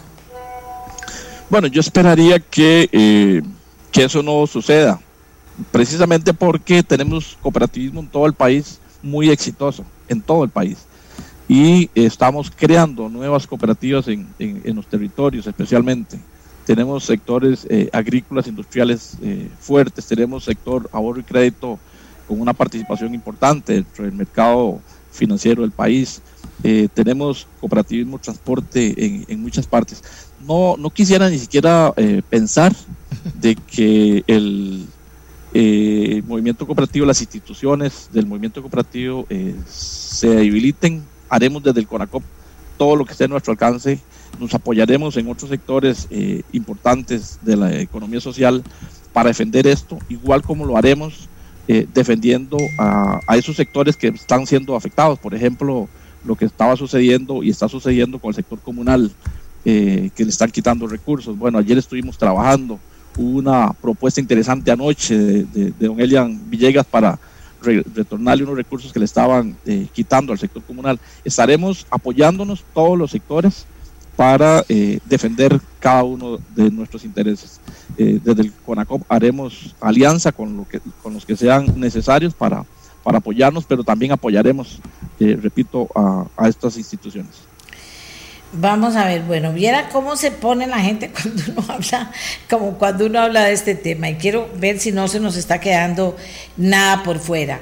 Pero vamos a ver, ¿qué le falta hacer al cooperativismo? Y yo soy comunicadora, pero ¿qué le falta hacer al cooperativismo para que Costa Rica valore lo que es eh, eh, esté dispuesto a, pedir que este cooperativismo sea más agresivo, reciba más apoyos, que los más poderosos se derramen sobre los más pequeños, para que de verdad sea una opción para parar esto que está haciendo el narcotráfico con nuestros cooperativistas, porque todas esas son excusas para que al final la gente diga, metamos el impuesto, metamos el impuesto y que, y que finalmente no queremos las cooperativas. Hay que empobrecer no solo la gente, sino las cooperativas. Queremos las otras cooperativitas. ¿Cómo van a hacer? ¿Cómo lo ven? Claro. ¿Qué tienen que hacer ustedes? Creo que lo que nos hace falta, doña Meli, en el cooperativismo es comunicar mejor eh, toda la acción del movimiento cooperativo. Eh, es que es maravilloso ver cómo las cooperativas de electrificación, por ejemplo, nos llevan electricidad ya a la zona de, de Tiricias y Crucitas y esos territorios del río San Juan, eh, que, que, de no ser una cooperativa no, no estaría llegando la electricidad y los servicios de infocomunicaciones a esos territorios. O ver cómo eh, una transnacional, que no es lo normal, lo normal sería que una transnacional le compre a los productores las fincas y, los proyectos, ¿verdad? Como una cooperativa bien organizada le compra a una transnacional. Eh, en el caso, por ejemplo, de, las, de los proyectos hidroeléctricos, que hasta, hasta fue toda una noticia, ¿verdad? Eh, cuando Copelesca le compró Hidrosarcas a Holcim, o cómo ahora vemos eh, una cooperativa de productores de leche que le da la mano a un grupo de productores de leche que está siendo eh, desamparado por una transnacional que se va. El cooperativismo tiene arraigo nacional y esa es una gran diferencia. El cooperativismo no puede arrollar las maletas y irse de hoy para mañana. Eso tenemos que entenderlo. Y creo que nos hace falta comunicar mejor todo nuestro accionar y en esa parte estamos eh, trabajando precisamente en Conaco. No, y les hace falta también que no les metan 10 con hueco con esto de economía social solidaria sin entender bien la cosa, hasta con el ministerio de Ay, Dios mío, Dios mío. Bueno, eh, vamos a ver. Eh, ¿Qué, cosa importante? Lo voy a invitar otra vez al programa. El otro año vamos a hablar. Pero ¿qué cree usted importante, hablando de comunicación, qué cree usted importante que le queda en el tintero para cerrar la entrevista de hoy? Bueno, yo creo que eh, tenemos que trabajar un poco más este tema de seguridad alimentaria. Me encantaría. Eh, vamos a, conseguirte más datos para, que hagamos un programa eh, bien, bien ameno en el 2021.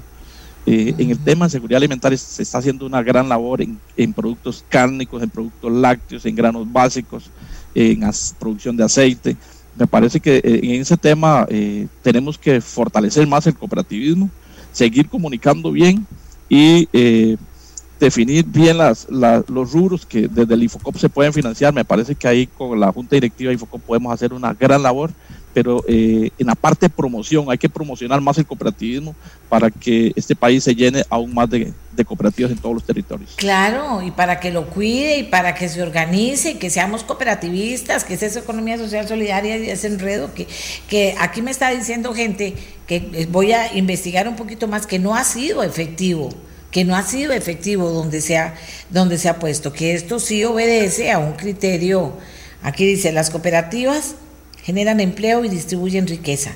Las zonas francas traen inversión y generan empleo. Ambas en este momento hay que impulsarlas. ¿Usted está de acuerdo?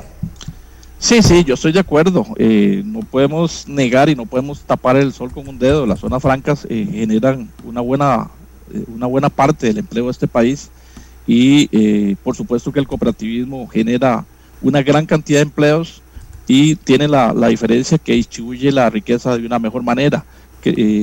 Genera bienestar. Eh, cuando uno llega a los territorios y ve, por ejemplo, las, las canchas iluminadas en Guanacaste por Cope Guanacaste, que, que ha hecho ese aporte social, o más de 50 canchas y, centros de recreación en las comunidades eh, por Copelesca eh, y, otras cooperativas. Todas las cooperativas tienen un programa de bienestar social, tienen programas de educación. Y entonces, bueno, hay que seguir fortaleciendo el cooperativismo, jamás debilitarlo y eh, el cooperativismo seguirá haciendo este aporte eh, tributario que, se viene implementando.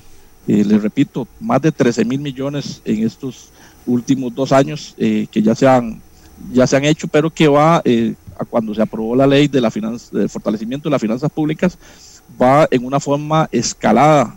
todavía el próximo año vamos a tener que aportar un poco más y el que sigue un poco más. y entonces pretender grabar nuevamente al movimiento cooperativo sería una completa injusticia. Bueno, yo lo felicito, conoce muy bien la situación.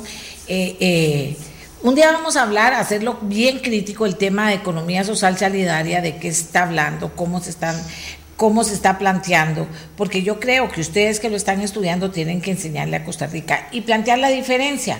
¿Por qué no se va a cooperativizar? Eh, eh, Copiatenas, todos esos comenzaron a veces cuatro personas haciendo esto, si no es cuestión de que, de que pobreciticos, es cuestión más bien de que hay todo un movimiento que podría soportar que nazcan muchas cooperativas y que crezcan muchas cooperativas, muchas cooperativas me parece, ¿verdad? claro, claro. Es un tema maravilloso, le repito, en Costa Rica la economía social solidaria se viene implementando desde hace muchísimos años, cooperativismo, solidarismo, desarrollo comunal, eh, Asamblea de Trabajadores del Banco Popular eh, y otro tipo de, agrupaciones de economía social, eh, pero especialmente esas, y entonces no hay que inventar el agua tibia, Amelia y amigos.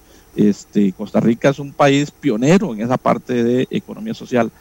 El concepto que han querido implementar para eh, llevarse las instituciones del movimiento cooperativo y especialmente los recursos de Infocop eh, para controlarlos de una forma diferente es donde nos vamos a oponer siempre. Es, ok, perfecto.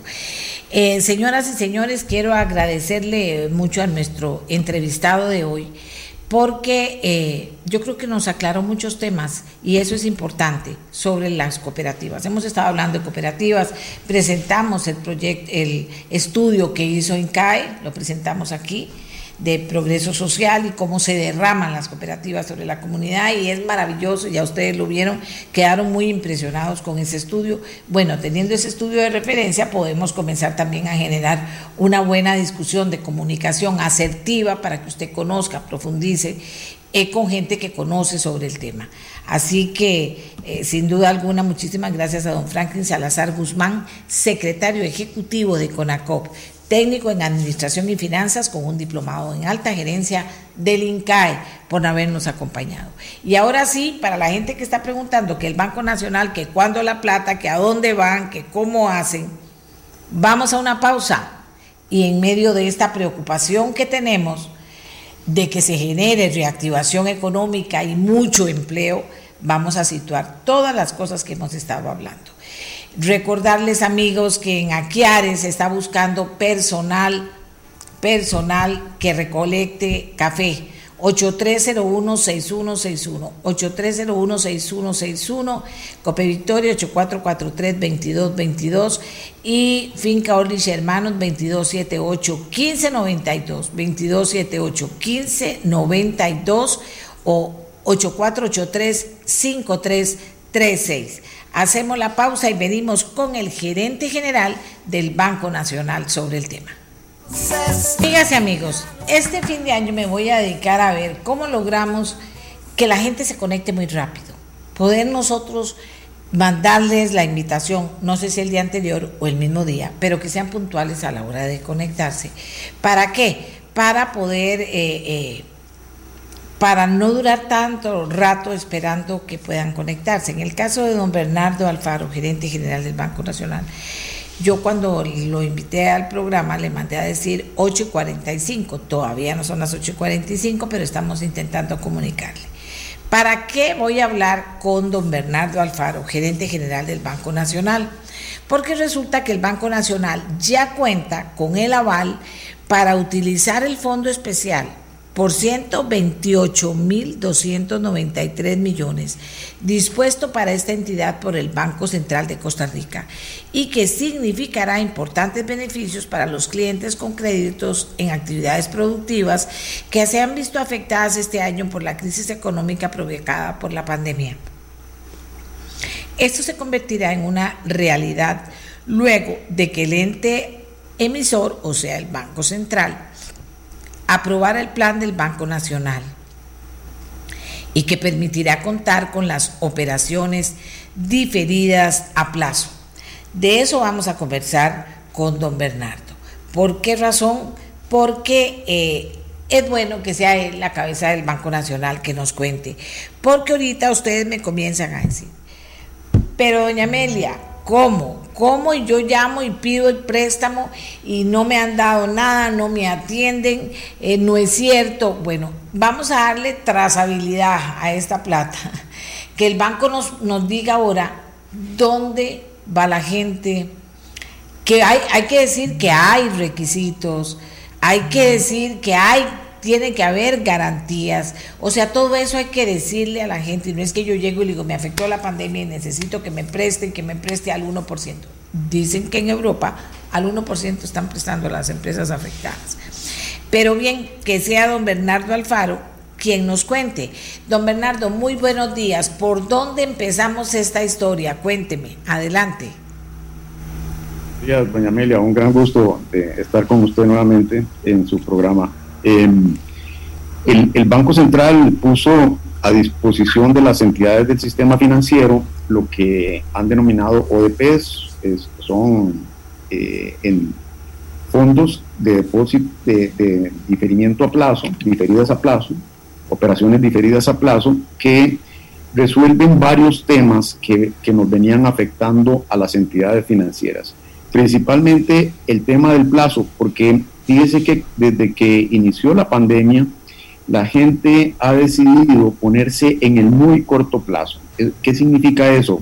Que la gente nos ha estado cancelando los certificados de depósito a plazo, las cuentas de ahorros y se han estado poniendo a la vista, han estado poniendo su dinero en cuenta corriente, como para tenerlo ahí disponible en caso de que de alguna emergencia, en caso de que lo requiera. Ah, Entonces, para los bancos, ha sido complicado tomar dineros que están a la vista, es decir, que pueden ser demandados por, por su propietario en cualquier momento, para ayudarle a empresas que con el golpe de la pandemia más bien lo que requieren son plazos extensos. Entonces nos dejaron en esa encrucijada a las entidades financieras de tener nuestras obligaciones a la vista, pero eh, la demanda por, arreglos y adecuaciones a, a cierto plazo. Este dinero del Banco Central viene a resolver eso en una buena medida porque son fondos a, cuatro años. Eso nos permite entonces dar cuatro y, si se quiere hasta más años a, los deudores en, los arreglos, eh, porque uno esperaría que de aquí a tres, cuatro años, obviamente esta, esta situación ya se haya resuelto en buena medida y entonces ya la gente vuelva nuevamente a posicionarse en, en plazos más, más extensos y resolvamos ese tema.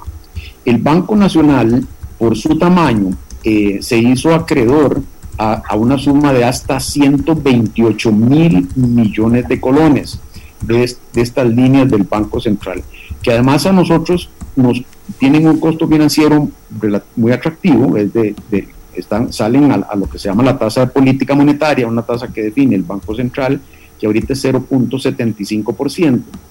No podemos trasladarla a los deudores a esa misma tasa porque obviamente hay, hay un costo adicional de liquidez, hay un costo adicional eh, administrativo, porque tenemos que ponerle garantías al Banco Central, ¿verdad? Tenemos que ponerle títulos en garantía por esos fondos, es un préstamo que el central nos da, y entonces hay un costo de liquidez, hay un costo administrativo y hay, y hay lo que se llama una pérdida esperada que corresponde a, los diferentes eh, clientes.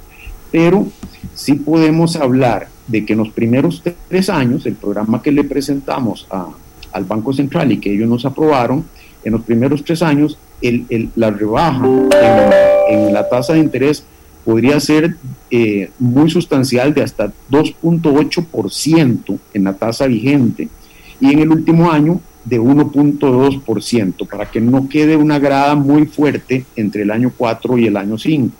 Entonces, eh, vamos a dar un descuento mucho más generoso en los primeros tres años y eh, un descuento de 120 puntos base o 1.2% en el año 4.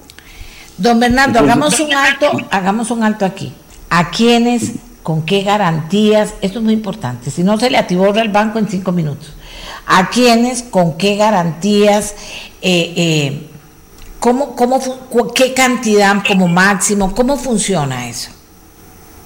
Eh, doña Amelia, aquí lo que hicimos fue ya un proceso de selección nosotros a lo interno.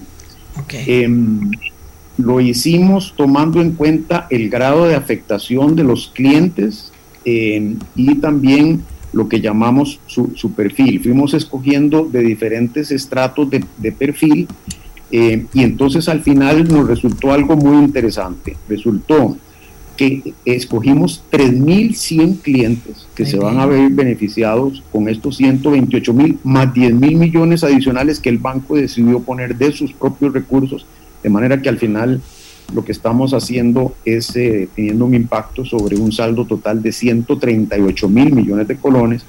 Y entonces nos, nos resultaron 3.100 clientes que se van a ver beneficiados con esta reducción en, en, la tasa de interés y esta extensión en los, en los plazos.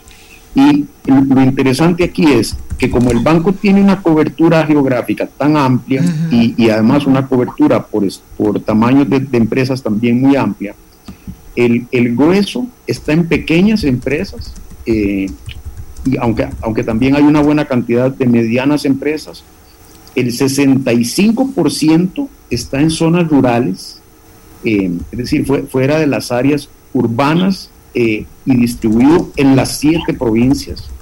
Eh, el otro 35% sí ya está, digamos, en las cabeceras de provincia y, y en zonas más, más urbanas. Y, como le decía, el, grueso, el grueso va a estar eh, en pequeña empresa. Ahora, esto no es, esta primera etapa, y, y, la llamo primera etapa porque nosotros tenemos la esperanza de que no todas las entidades financieras accedan a estos recursos del Banco Central y como ellos ya tienen un monto de 700 mil millones colones de, de colones, 700 mil millones de colones definido, podamos acceder por más recursos posteriormente. Pero en esta primera etapa no se trata de desembolsarle a los clientes el dinero. Se trata de decirles, vea, ya usted tiene un crédito conmigo de 100 mil colones, entonces sobre ese crédito yo no le voy a dar más recursos, sino que sobre ese crédito ahora usted va a pagar una tasa más baja y a mayor plazo. Entonces su cuota para atender el crédito va a bajar sustancialmente. De manera que, ¿y, cómo usamos nosotros los recursos? Los usamos para pagar pasivos caros que tenemos, ¿verdad? Líneas de crédito eh, o, fondos eh, eh, captados mediante certificados, cosas de ese tipo. Eh, cancelamos pasivo caro, nos dejamos ese pasivo barato con el Banco Central y eso es lo que nos permite aplicarle la reducción de tasas a la gente. De manera que no es tanto un tema de, de, a cuánto, puedo, cuánto me puede dar, sino que es un tema de que a los clientes, a, a quienes ya son clientes del banco, lo que les vamos a, a, a, permitir con esto es una rebaja sustancial en las cuotas de los créditos que ellos están cancelando. Ok. ¿Cómo se van a enterar esas personas que fueron escogidas? Todos nuestros ejecutivos ya tienen los listados y los van a estar llamando en estos próximos días. El, eh, debo decirle, doña Amelia, que es que esto es una noticia eh, muy reciente. El, el, programa nos fue aprobado ayer, el día de ayer, por el Banco Central, eh, que lo tenía en estudio desde hace algunos días. El día de ayer recibimos esa comunicación tan positiva y entonces hoy ya empezamos con el proceso de llamado a los clientes. Vamos a ver, eh, bueno, y eso es inmediato. Eh, eso es importante, que la gente dice, bueno, pero ¿por qué el Banco Nacional y el otro banco y todo? ¿Por qué finalmente el Banco Central les otorga a ustedes esa posibilidad? Eh, nosotros habíamos aplicado inicialmente con, otra estructura de costos y el Banco Central no estuvo de acuerdo. Esa estructura eh, tenía una grada más alta en el último año que esa que le estaba comentando uh -huh. y hacía descuentos un poco menores en los primeros años.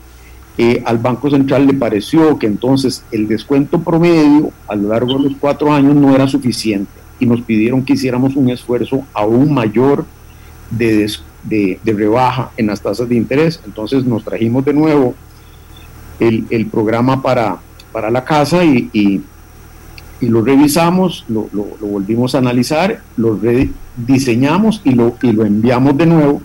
Por eso hubo algunos bancos cuyo programa se aprobó antes que el nuestro, porque eh, el nuestro nos, nos, fue devuelto en primera instancia, pero al, al final logramos eh, pues recogiendo costos por donde se pudo, rebajándolos. Eh, se pudo diseñar este nuevo programa que ya ahora sí fue admitido por el central y, y, por eso ayer nos llegó la aprobación. Ahora, ¿cuál es la demanda real de solicitud de ayuda eh, eh, reciben ustedes de préstamos para resolver situaciones de, de, producto de la crisis de la pandemia o de una crisis que estaba antes y que ahora con la pandemia se puso peor? Mire, le, cuento esto, doña Amelia, y posiblemente se va a impresionar mucho, pero fíjese que el, total de créditos a los que les hemos concedido moratorias, prórrogas, adecuaciones, es casi 10 veces ese monto que el Banco Central nos autorizó. Es 1.2 millones de millones o 1.200 miles de millones de colones, em, distribuidos en aproximadamente 40 mil operaciones. Así que imagínese usted la dimensión, es una cuarta parte de toda la cartera del banco la que en principio nos pidió ayuda. Ahora, de lo que se trata y, en lo que hemos estado trabajando, es en tener una comunicación muy estrecha con nuestros clientes. Necesitamos saber quién necesita más ayuda y qué tipo de ayuda necesita. Y eso solo lo vamos a conocer conversando con cada uno de nuestros clientes. Por eso en nuestra página web todavía está habilitado un formulario para que nuestros clientes ingresen ahí y nos digan cuál es su situación, porque nosotros no podemos adivinar cuál es la situación de todos esos decenas de miles de deudores que nos pidieron en su momento prórrogas y adecuaciones. Necesitamos actualizarnos. Algunos de ellos seguirán requiriendo apoyo, otros ya habrán resuelto una parte del problema y otros lo, habrán resuelto del todo. Entonces, e, en esta, en esta nueva etapa que, lo hemos llamado como la, la tercera etapa, porque la, la, primera fue en marzo cuando inició la pandemia, que vimos algunas moratorias generalizadas, luego en julio fue la segunda etapa cuando empezamos a hacer ya ayudas un, poquito más puntuales y ahora esta tercera etapa en la que ocupamos mucho diálogo con los clientes. Tenemos oxígeno suficiente para seguir apoyando a los clientes que sigan en problemas, pero necesitamos conocer eh, cuál es su, situación real a este momento. Entonces estamos en esta etapa de conversar con ellos, de recabar información, y de diseñarles entonces un, programa de ayuda a su medida. Uno de los temas es que la gente dice, es que a mí no me ayudan, no me ayudan, no me ayudan los bancos y los bancos y los bancos. Siempre hay requisitos, ¿no es cierto, don Bernardo? Y siempre hay garantías, o sea, no es plata que se da sin ningún requisito y ninguna garantía, que eso es importante aclararlo porque hay gente que se queja, pero que ya les han dicho no, no le podemos dar cuéntenos su situación a ver si le podemos arreglar algo, pero no le podemos dar si usted no me presenta esto y esto. Em, bueno, em, en, este caso particular de los fondos del Banco Central, como se trata de ayudarle a deudores que ya estaban en nuestro portafolio, que ya, eran clientes nuestros desde hace tiempo, no tienen que aportar garantías adicionales. Es decir, eh, de, lo que se trata es de ayudarles a repagar el crédito que les fue ya otorgado en el pasado con una garantía que ellos ya habían aportado. Entonces, para este caso particular de las líneas del Banco Central que vamos a empezar a, desembolsar del, del central en estos días, no habría que aportar garantías adicionales ni mucho menos. Y en la mayoría de adecuaciones que estamos haciendo, en una gran mayoría, no vamos a requerir tampoco garantías adicionales, porque de lo que se trata es de aliviarle el flujo de caja a nuestros clientes, a nuestros deudores. Entonces, como ya hay garantías de por medio otorgadas en el pasado o en el caso de microempresa, perdón, eh, prácticamente no pedimos garantías, sino que usualmente lo que hacemos es trabajar con ellos un flujo de caja proyectado.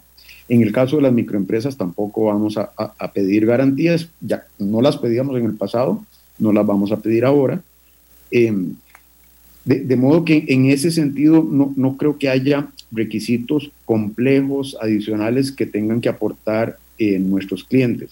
Ahora, si viene alguien que no conocemos, tiene que es cliente de otro banco, que es la primera vez que viene con nosotros y que quiere ya un crédito fresco, nuevo, eh, ahí pues eh, habrá que aplicar pues lo que la normativa que regula el sistema financiero eh, nacional establece, ¿verdad? Habrá que medirle la capacidad de pago, entonces se le va a preguntar, bueno, tráigame estados financieros o un flujo de caja proyectado en el caso de, de las micros, Em, cuénteme a quién le vende, cuánto vende, cuáles son sus costos, para nosotros ver entonces qué capacidad de pago tiene la persona y dependiendo de esa capacidad de pago, pues se le, se le dirá, mire, eh, voy a ocupar que me traiga una garantía o no. Em, y, y, lo otro que estudiamos siempre muy a fondo es el comportamiento de pago histórico de la persona, es decir, qué también se ha aportado en el sistema financiero nacional eso lo hacemos estudiando la central de información crediticia de la SUGEF, porque ahí, ahí está el récord de todos nosotros, personas físicas y jurídicas, eh, con el sistema financiero. Entonces vemos qué también ha atendido sus obligaciones esa persona. Si es alguien que ha pagado con, buena puntualidad y nunca ha estado en, cobro judicial y, y, atendido bien sus obligaciones, obviamente eso le, eso le otorga muchos puntos y hace que, que tal vez otros requisitos ya no sean tan severos.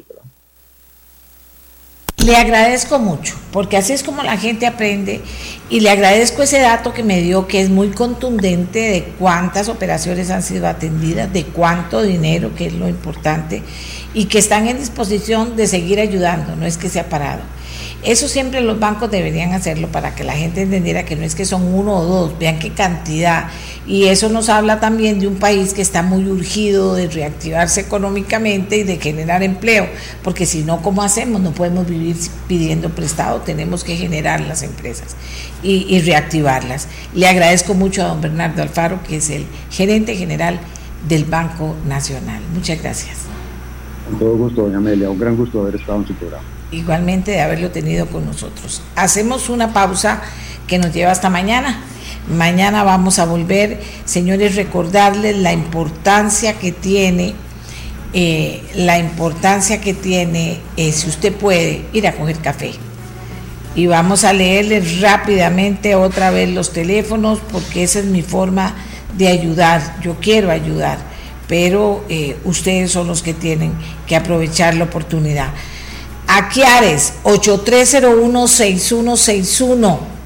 Cope Victoria 8443-2222. Finca Orlich 2278-1592 y 8483-5336. Aproveche la oportunidad. Que tengan todos y todas muy buenos días. Este programa fue una producción de Radio Monumental.